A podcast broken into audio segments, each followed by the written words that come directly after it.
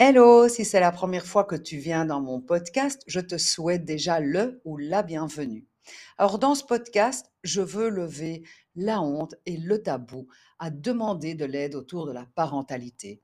J'y aborde des sujets qui me passionnent et qui ont pour objectif ton bien-être parental. Les conflits, les disputes dans une fratrie sont sains et inévitables. Lorsque ces conflits et ces disputes sont bien gérés, lorsqu'on a transmis certaines compétences à nos enfants, ces disputes vont leur apprendre, en fait, la, gestion de ces disputes vont leur enseigner qu'il y a moyen d'être empathique, que chacun a des besoins, que généralement les disputes sont générées par un besoin non assouvi ou par un but qui n'est pas atteint.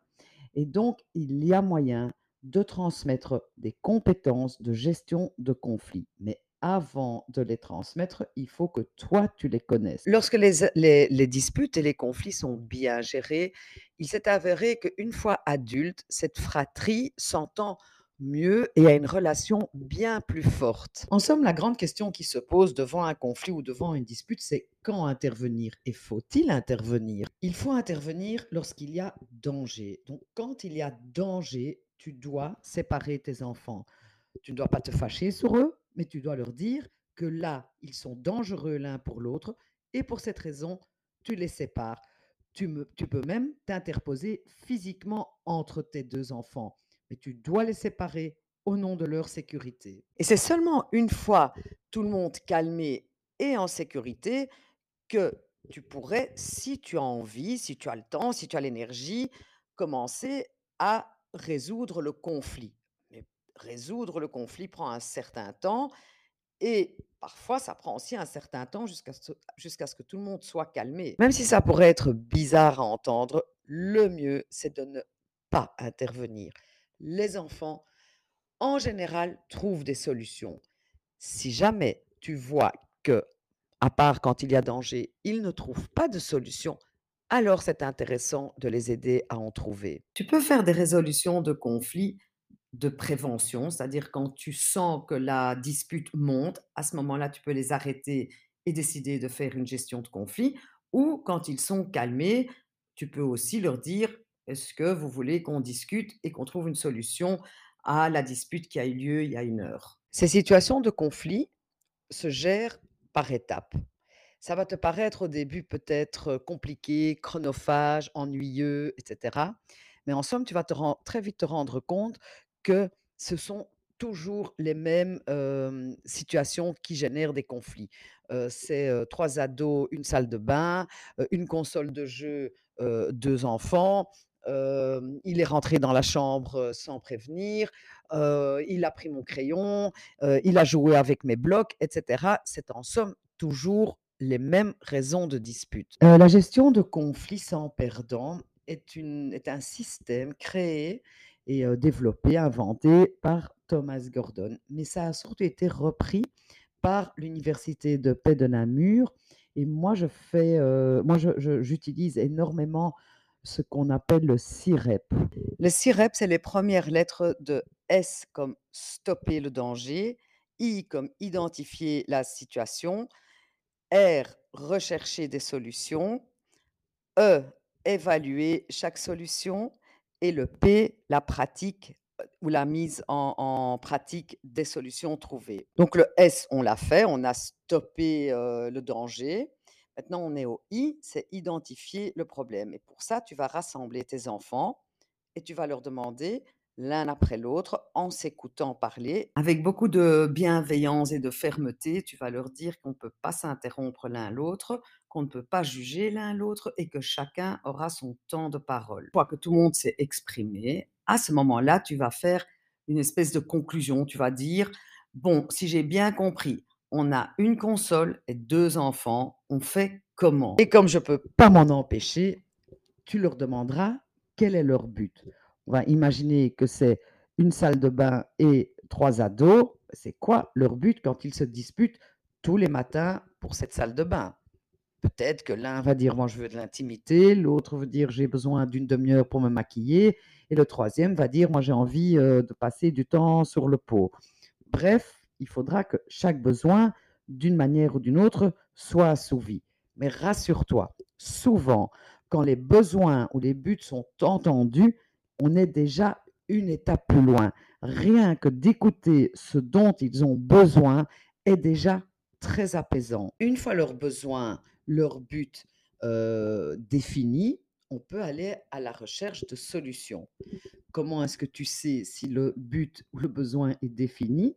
C'est au moment où tu as fait la conclusion et que eux te répondent oui, c'est exactement ça, alors tu sais que tu peux commencer à leur demander de chercher des solutions. Au début, c'est parfois difficile pour tes enfants de trouver des solutions, surtout s'ils n'ont pas encore l'habitude de ce genre de, de, de façon de faire.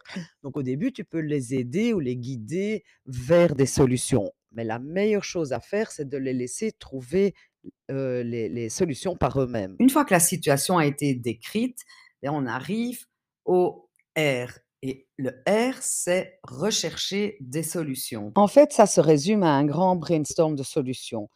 Toute solution est le bienvenu et doit être notée quelque part. Des plus saugrenues aux plus sérieuses, ça doit être soit noté, soit enregistré. Une fois qu'on a noté toutes les solutions, il fa- faudra commencer à les évaluer ou éliminer ceux qui sont infaisables. Et donc, c'est pour ça qu'il est important de bien les noter. Tu vas prendre avec tes enfants chaque solution et tu vas évaluer si oui ou non c'est une solution valable. Donc, le E pourrait euh, correspondre à évaluer les solutions trouvées ou à éliminer ceux qui sont absolument absurdes.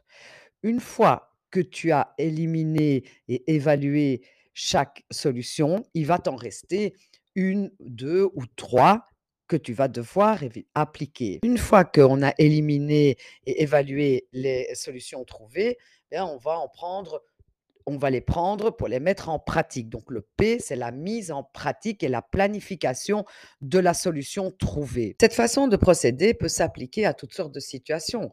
Euh, je donne un exemple, ta fille veut partir en vacances chez une copine, toi tu n'as absolument pas envie, mais on fait comment? Comment est-ce qu'on va faire pour que vos deux besoins soient compatibles? Toi tu as besoin de la savoir en sécurité et elle, elle a besoin de partir euh, avec sa copine.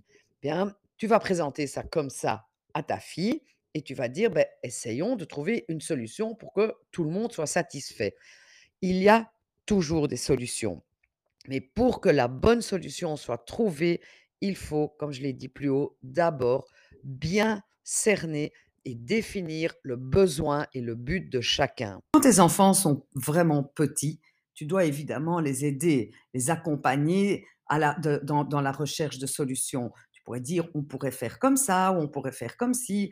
Tu pourrais euh, euh, leur donner quelques idées. Quand les enfants sont plus grands, c'est vraiment bien de les laisser chercher eux-mêmes, de les laisser euh, mijoter dans leurs problématiques pour qu'ils trouvent une solution par eux-mêmes.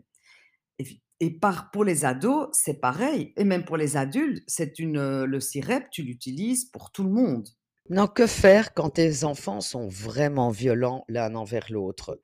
Selon Chaim Omer, qui est un psychologue euh, israélo-brésilien, lui, contre la violence, il a une technique qu'il appelle le sit-in. C'est-à-dire que quand un enfant manifeste vraiment de la violence contre sa sœur ou son frère ou contre toi, eh bien, il propose que les deux parents, si les deux parents sont présents et pas divorcés, doivent rentrer à deux dans la chambre de leur enfant et de dire, nous n'acceptons plus la violence contre ta sœur ou ton frère ou contre nous, et nous allons nous asseoir ici et attendre que tu proposes une solution. Et il est conseillé, selon Chaim Omer, aux parents de rester là pendant une heure et de répéter ceci à chaque nouvel épisode de violence. Chaim Omer soutient que l'enfant commence très vite à proposer des solutions adéquates aux parents. Si c'est le, cas, les parents peuvent alors quitter la chambre en disant ben, Nous allons donner une chance à cette proposition. Dans le cas contraire, ils partent en disant Nous n'avons pas encore trouvé de solution et on recommencera demain ou d'ici deux, trois heures.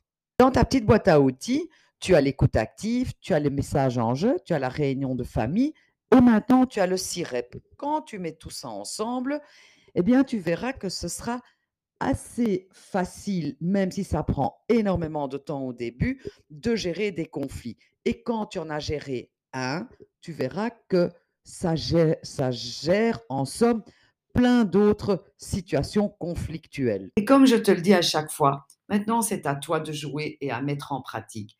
Essaye, expérimente, vois ce que ça donne et tu peux toujours me poser des questions sur Facebook ou me donner tes remarques. Alors bonne semaine à toi et à la semaine prochaine dans ce podcast qui te veut du bien.